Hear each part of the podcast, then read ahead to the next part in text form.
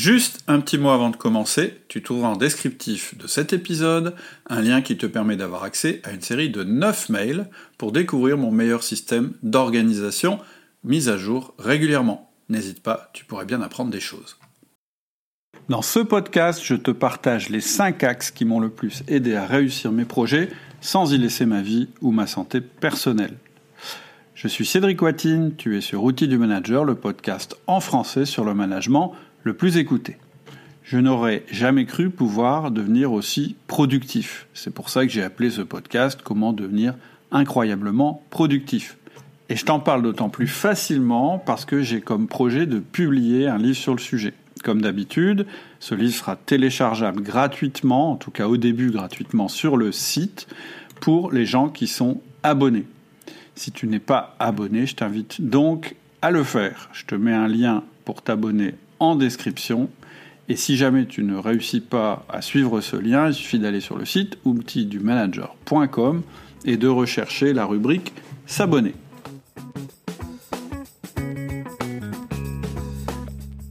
Alors tu sais que je suis chef de plusieurs entreprises et que j'ai créé Outils du Manager que j'anime en parallèle. Je suis aussi en train de travailler actuellement sur un nouveau projet qui me tient à cœur dans le domaine de l'entrepreneuriat. Tu sais aussi que je publie quasiment toutes les semaines un podcast, plusieurs mails, chaque semaine aussi, un article, plusieurs vidéos et une ou plusieurs formations par mois.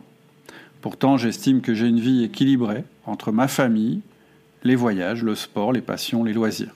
Je ne vais pas dire que je m'ennuie, mais je ne suis pas non plus hyper actif, hyper stressé. De toute façon, j'en suis pas capable. Je pense que j'ai une capacité de travail normale.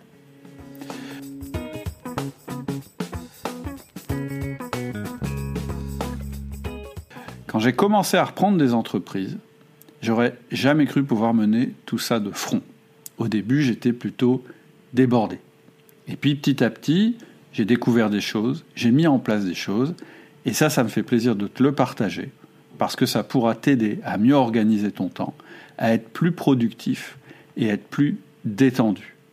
Plus on est organisé, plus on est productif, et plus on est détendu, et ça, c'est bon pour le management, ça, c'est bon pour la vie qu'on fait mener à nos collaborateurs.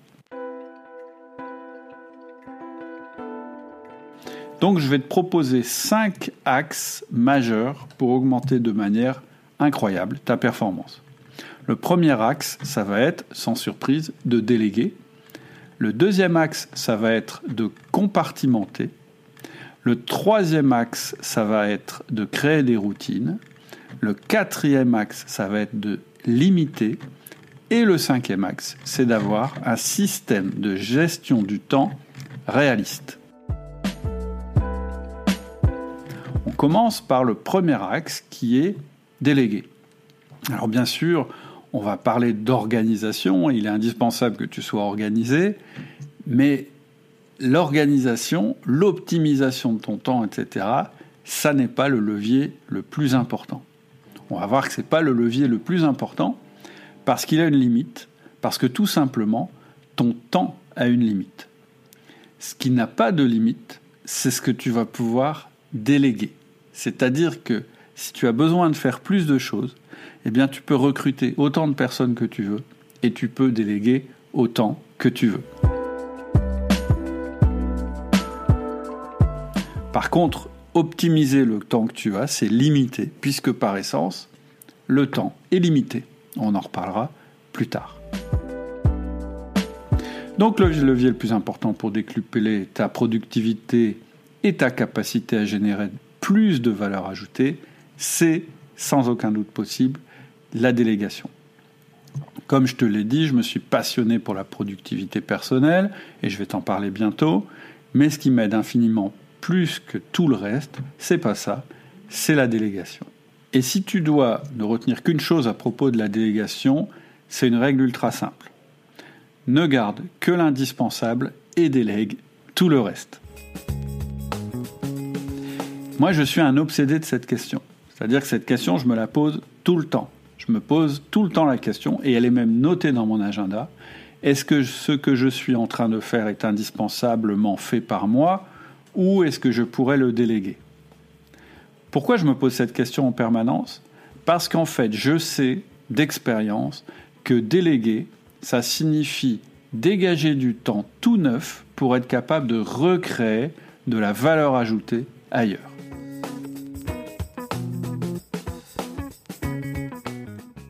Et moi, en tant que chef d'entreprise, mais toi aussi en tant que manager, ton rôle, c'est de ne jamais cesser de créer de la nouvelle valeur ajoutée. Or, si ton temps est saturé, tu ne peux pas créer davantage de valeur ajoutée. Et donc la délégation, c'est la clé pour créer de la valeur ajoutée. Personnellement, à chaque fois que j'ai voulu créer un nouveau business, je me suis rendu compte que je faisais plein de choses pour lesquelles j'étais pas indispensable dans mes autres business. C'est-à-dire que quand j'en ai eu la nécessité absolue, tu sais, quand tu veux créer un nouveau business ou faire une nouvelle activité, tu es obsédé et donc tu vas faire absolument tout pour réussir ça. Et donc à chaque fois que j'ai été dans cet état d'esprit, j'ai réussi à regarder ce que je faisais de mon temps et j'ai réussi à regagner du temps à l'intérieur en déléguant pour pouvoir développer mon nouveau business. Or, je viens de te le dire, je suis un obsédé de la délégation. Ça signifie qu'on peut toujours déléguer, même quand on croit qu'on a tout délégué, même quand on croit qu'on est indispensable. Donc ce mot indispensable, il a besoin d'une définition. Et je te propose qu'on travaille sur cette définition. On va se poser la question de savoir pourquoi tu es indispensable. Parce qu'en fait, il ne faut travailler que ce sur quoi tu es indispensable. Et en fait, il y a deux choses pour lesquelles tu es indispensable à ton entreprise. La première chose, c'est ce dans quoi tu es exceptionnellement bon, supérieur à la moyenne, génial ou hors du commun. C'est-à-dire si tu es un formidable commercial, ou si tu es un formidable orateur, ou si tu es un formidable écrivain ou un formidable codeur. Eh bien très clairement, si c'est toi le meilleur dans ce domaine-là, en tout cas aujourd'hui dans ton équipe, eh bien tu dois continuer à le faire parce que c'est toi qui as la plus forte productivité. Par contre, ça ne veut pas dire que tu vas pas recruter quelqu'un qui sera meilleur que toi. Ça ne veut pas dire que tu chercheras pas en permanence à ce que tes collaborateurs deviennent meilleurs que toi pour que tu puisses leur déléguer cette chose-là. Donc première chose, vraiment le domaine dans lequel tu es euh, incroyablement bon. Mais quand je dis incroyablement, c'est pas juste très bon, c'est incroyablement bon, sans équivalent dans ton environnement. La deuxième chose, c'est ce qui fait le noyau de ta fonction telle qu'elle est définie par ton boss ou ta fiche de fonction ou par toi-même si tu es chef d'entreprise, c'est-à-dire ce qui fait vraiment l'essentiel, c'est-à-dire les tâches que tu ne peux absolument pas confier à quelqu'un d'autre, par exemple des fonctions de représentation, euh, des fonctions, euh, je dirais, où tu manies des données confidentielles ou des fonctions stratégiques. Donc ce que je te propose de faire pour voir ce que tu peux déléguer, c'est deux listes. Une liste des tâches pour lesquelles tu es exceptionnellement doué, il ne faut pas qu'il y en ait beaucoup, parce qu'on n'est jamais doué dans tous les domaines, et la liste des tâches qui font partie du noyau de ta fonction. Et parfois, tu vas voir qu'en fait, c'est la même liste. En général, le noyau de notre fonction, c'est justement les choses pour lesquelles on est exceptionnellement doué. Une fois que tu as fait ces, ces listes-là, tu vas te plonger dans ton agenda et tu vas regarder ce que tu as fait la semaine dernière, la semaine d'avant, et ainsi de suite. Et puis tu vas te plonger aussi dans tes listes de tâches, si tu as des listes de tâches, et tu vas regarder ce qu'il y a dans ta liste de tâches, ce que tu as fait, tu vas le noter, et ce qui te reste à faire, tu vas le noter aussi. Et le jeu, ça va être de comparer les deux. Tout ce qui est dans ton agenda, tout ce qui est dans ta liste de tâches, alors que ça ne devrait pas y être parce que ça ne fait pas partie des, tâches pour lesquelles tu es exceptionnellement doué ou les tâches qui font partie du noyau de ta fonction, eh bien tout ça, tu vas pouvoir le déléguer. Je ne vais pas ici rentrer dans les détails de comment déléguer, puisque j'ai fait des podcasts là-dessus, et que j'ai même une formation complète sur le sujet qui s'appelle le manager essentiel, et qui, en fait, a pour postulat le fait que les meilleurs managers, ce sont ceux qui délèguent le mieux. D'ailleurs, on verra plus tard que le bon management se mesure en l'absence du manager, mais je t'expliquerai ça très bientôt. Donc, premier axe, l'axe le plus important, le levier le plus important, c'est de déléguer. Maintenant, c'est pas parce que tu délègues que tu dois pas apprendre aussi à être efficace et à être productif. Le deuxième axe, c'est compartimenter. Ça, c'est vraiment le deuxième déclic énorme que j'ai eu dans ma vie professionnelle. Ça a été de comprendre la nécessité de compartimenter mon temps. C'est-à-dire de ne pas voir mon temps comme une espèce de, foutoir sans rangement, mais de voir mon temps comme une succession de séquences. La première chose à comprendre, c'est que ton temps, ça va être une alternance entre l'absence et la présence. Ce qui m'empêchait de me consacrer à l'important, quand je reprenais des entreprises, au départ, c'était d'être en permanence au milieu de mes équipes, des clients, des fournisseurs, au téléphone. En fait, ce temps très actif et très interactif que tu passes te donne la fausse impression de faire avancer les choses et d'être indispensable. Et le pire, c'est que ça donne la même impression à tes équipes. Tes équipes, du coup, pensent que ta présence est indispensable et que rien ne peut se passer en dehors de ta présence ça bloque le processus le plus important dont on vient de parler, qui est la délégation. Si tu es là en permanence, tu ne peux pas déléguer, parce qu'on ne peut pas déléguer et être présent en même temps. D'ailleurs, je le disais tout à l'heure, un très bon moyen de voir si tu es un bon manager, c'est de savoir si tu passes des vacances sereines et si la performance reste élevée quand tu es absent. Et je te soumets à nouveau une phrase que je répète souvent, la qualité du manager se mesure quand il est absent. Si rien ne se passe quand tu es loin, quelque chose ne va pas. Si tes collaborateurs ne peuvent pas deviner quelle décision tu prendrais, c'est que tu n'es pas assez lisible. Pour creuser ce sujet de l'absence et de la présence, je te conseille de lire mon livre, il est gratuit, il est téléchargeable sur le site et il s'appelle Le manager part en vacances. Ce qu'il faut comprendre aussi quand on parle de compartimenter son temps, c'est qu'un manager ou un chef d'entreprise, il doit alterner son temps entre flux et focus. Daniel Goldman, qui a révolutionné les entreprises en mettant en avant le quotient émotionnel au lieu du quotient intellectuel, c'est-à-dire qu'il disait qu'on réussissait mieux avec un quotient émotionnel élevé qu'avec un quotient intellectuel élevé, ce monsieur a prédit une deuxième révolution, celle de l'alternance entre le flux et le focus. Voilà ce qu'il nous dit. Le secret de la haute performance et de l'épanouissement, c'est de savoir passer du flux au focus. En fait, qu'est-ce qu'il veut dire par là?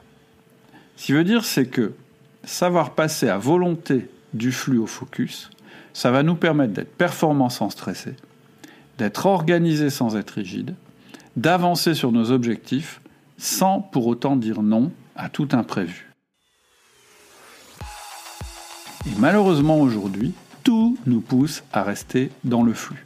Twitter, Facebook, YouTube, leur objectif principal, c'est de nous asservir à leur rythme. De nous stimuler en permanence pour qu'on reste tout le temps connecté. Et aujourd'hui, grâce aux messageries, grâce à Internet, grâce au chat, nos collaborateurs peuvent avoir accès à nous en temps réel, notre patron peut exiger un reporting en live, et si tu as envie, tu peux être disponible et connecté en permanence. Et pourtant, toutes les études démontrent clairement que c'est néfaste.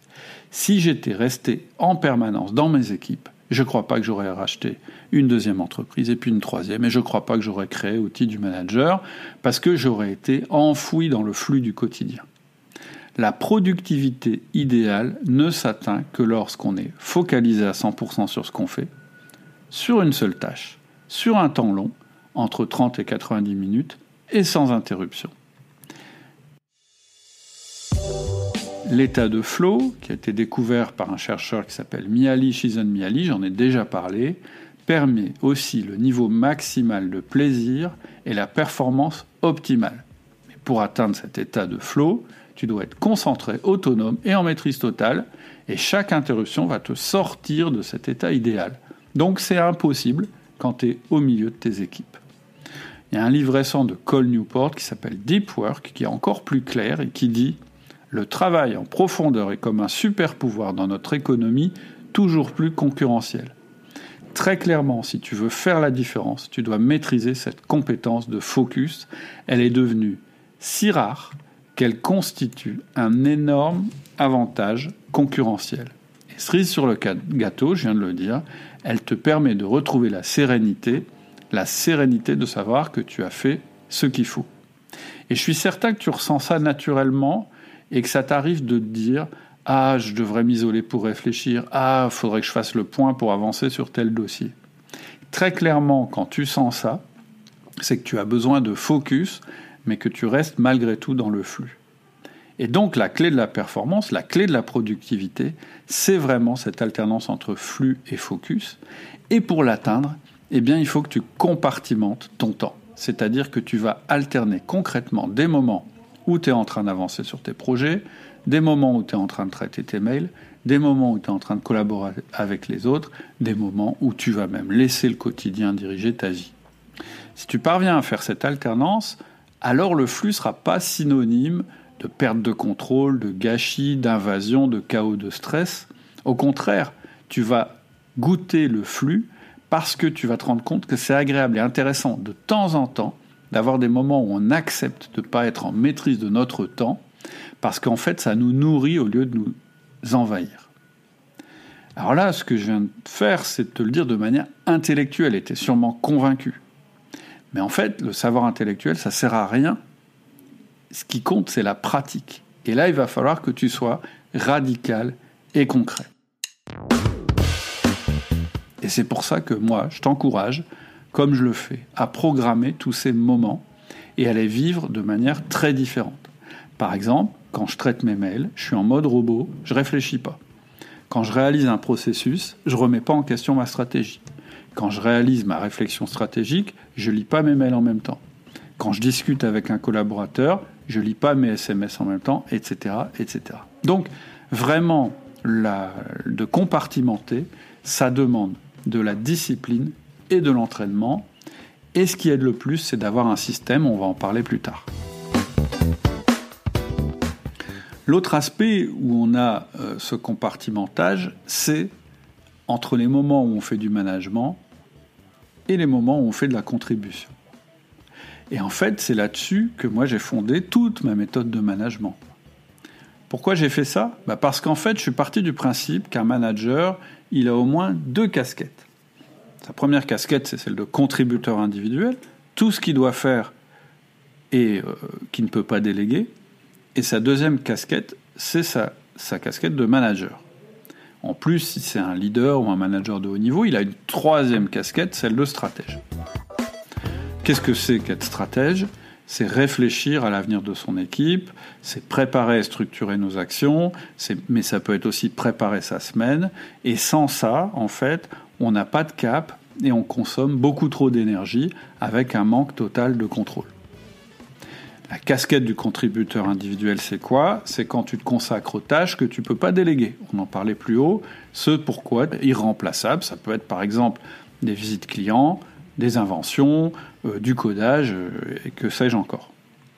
Ça inclut aussi tous les moments où tu vas accompagner tes équipes et travailler au milieu d'elles. Parce que travailler au milieu de ton équipe, c'est pas du management. Ensuite vient la troisième casquette, celle de manager.